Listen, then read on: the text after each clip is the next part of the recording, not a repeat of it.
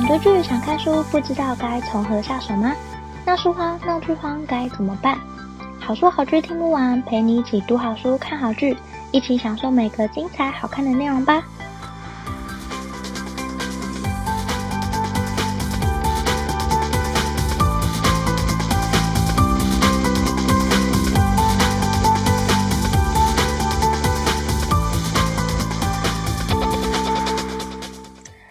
听好书好剧听不完，陪你一起读好书、看好剧。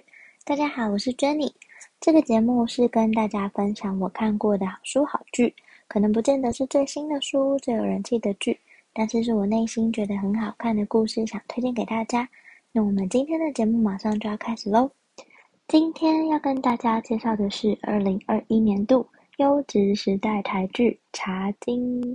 那当时呢，看到这个题材，其实我觉得蛮有兴趣的，因为它是以一九五零年代为背景，讲述茶叶这个产业在当时的台湾造就了哪些经济奇迹。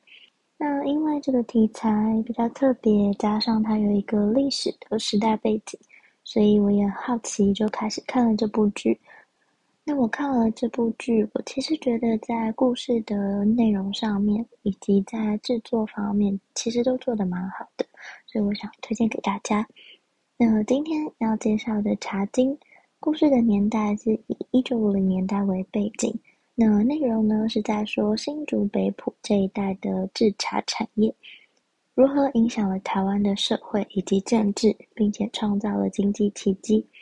那这部剧呢，是由连俞涵、温昇豪、郭子乾、薛仕凌、李信和黄建伟主演的。那故事的起点呢，其实就是从民国大概三十八年、三十九年开始，一直到白色恐怖的时期。那有一间叫日光的大茶厂。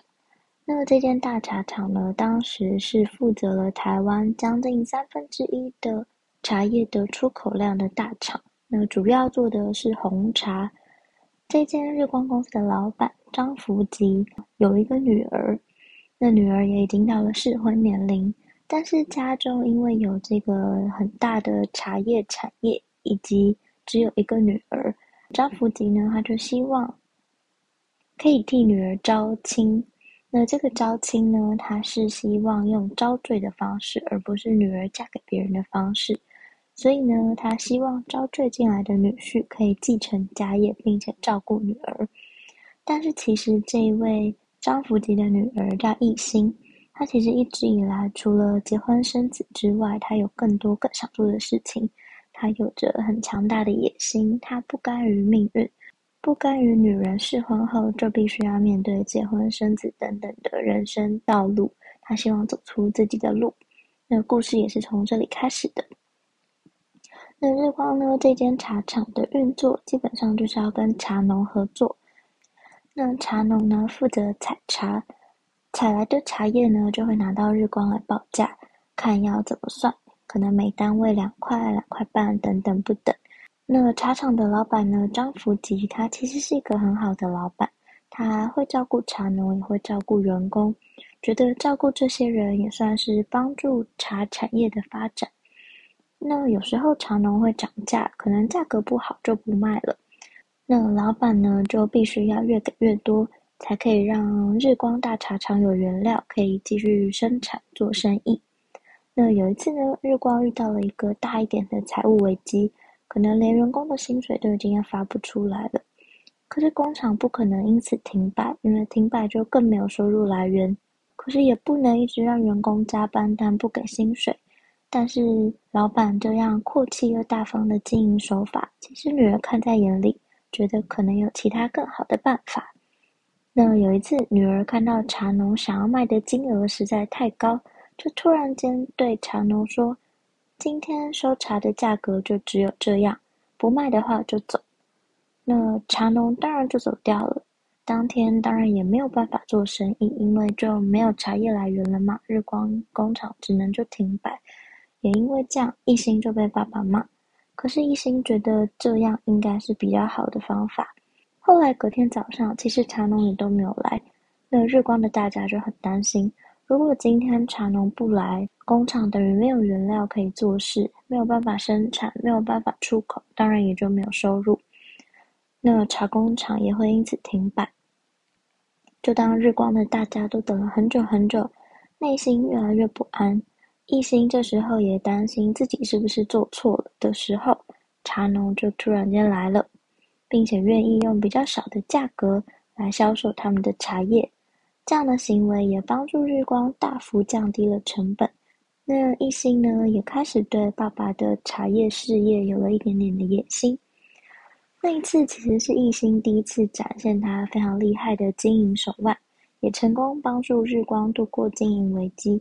那后来的故事呢，就是在说女儿是如何在茶叶市场闯出一片天，但也因为女儿后来慢慢接手了日光茶厂，也遇到了一点问题。像是和爸爸经营理念可能不合啊，等等的，或者是订单不够啊，喝茶叶的人口少啦、等等。那其实这部戏里面的每一集，日光几乎都有一些紧急的任务，像是必须在时间之内完成多少的出货量，或者是日光又有面临周转危机，或者没有订单的话，该如何应应？这些事件都像是一个一个倒数计时，会让看剧的你跟着主角一起紧张。希望主角可以化险为夷。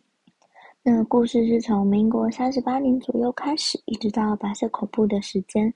我们可以在故事里面看到茶叶这个产业的兴盛时期，以及后续慢慢衰亡的情形。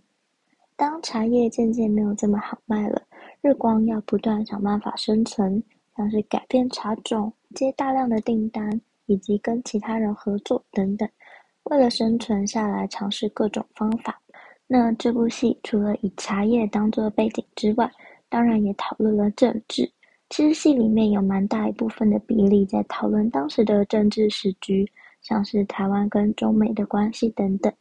像是温昇豪主演的这个角色 KK，他其实在角色上有非常复杂的定位，因为 KK 他是一名民族主义的文人，日治时期被日本抓去前线打仗。后来又被美军抓到印度当俘虏，在那边认识了肥料，所以回台湾之后就被赋予了任务，要帮台湾的农民建立化肥厂，也因此结识到日光公司。那 KK 也因为会说英文，所以在台湾也当翻译，但常常因为中美关系搞得他里外不是人，又不小心卷入中美双方的角力。那除了 KK 这个角色面临到政治的问题之外，其实这部剧也讨论了很多其他政治的部分，像是美军当时的协助，后来面临的韩战爆发，以及当时国民政府有哪些法令政策，影响了当时的时局，还有商场界。茶叶因为是当时赚取外汇的一大利器，所以日光在那时候也被政府单位赋予了一些任务，都在这部戏里有被讨论。可以看到国家的力量在这个时代氛围底下其实是很大的。那整部戏呢，都是以日光茶厂的视角来发展的。那这部戏其实有很大部分吸引我的地方，是因为我对茶叶辉煌的时代的好奇。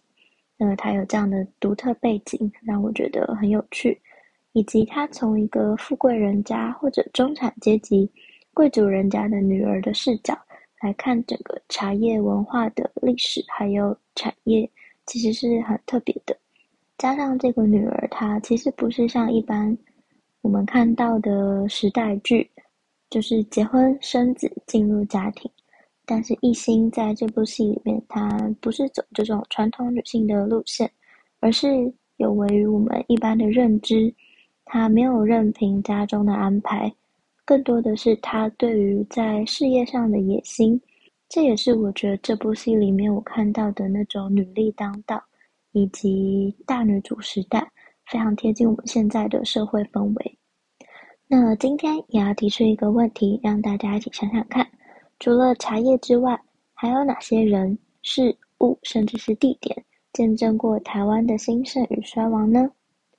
如果你愿意的话，当然也很欢迎分享，让我知道。不管是留下你的评论、粉丝专页或 IG 私讯，甚至寄信给我都很欢迎。今天介绍的是二零二一年优质时代剧《茶经》，从茶叶的兴盛时期慢慢走向衰退的茶叶年代，推荐给喜欢看一点历史和议题的你。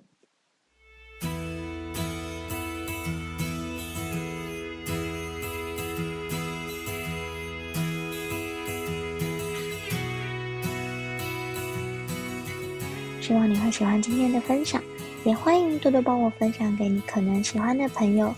如果你正在收听这一集，也欢迎截图分享在你的脸书或 IG 现实动态，并 tag 好书好剧听不完 IG 账号。喜欢的话，也欢迎帮我在 Apple Podcast 给我五颗星好评，并且按下订阅，就不会错过我们每次更新的最新节目喽。如果有任何想对我说、想跟我分享，甚至想推荐我的好书好剧，都欢迎写下评论让我知道，或者到好书好剧听不完粉丝专页或 Instagram 私讯我，也欢迎加入好书好剧分享会脸书私密社团，会有我或其他成员近期看的好书好剧分享，不定期也会有社团限定活动可以参加哦。有兴趣的话，欢迎上脸书搜寻好书好剧分享会，欢迎你一起加入。如果想更支持我的话，也欢迎请我喝杯咖啡。真的非常感谢听到这里的你，你的每一个聆听、鼓励或批评，都可以激励我做出更多更好的节目内容哦。好书好剧听不完，陪你一起读好书、看好剧。我们下期再见，拜拜。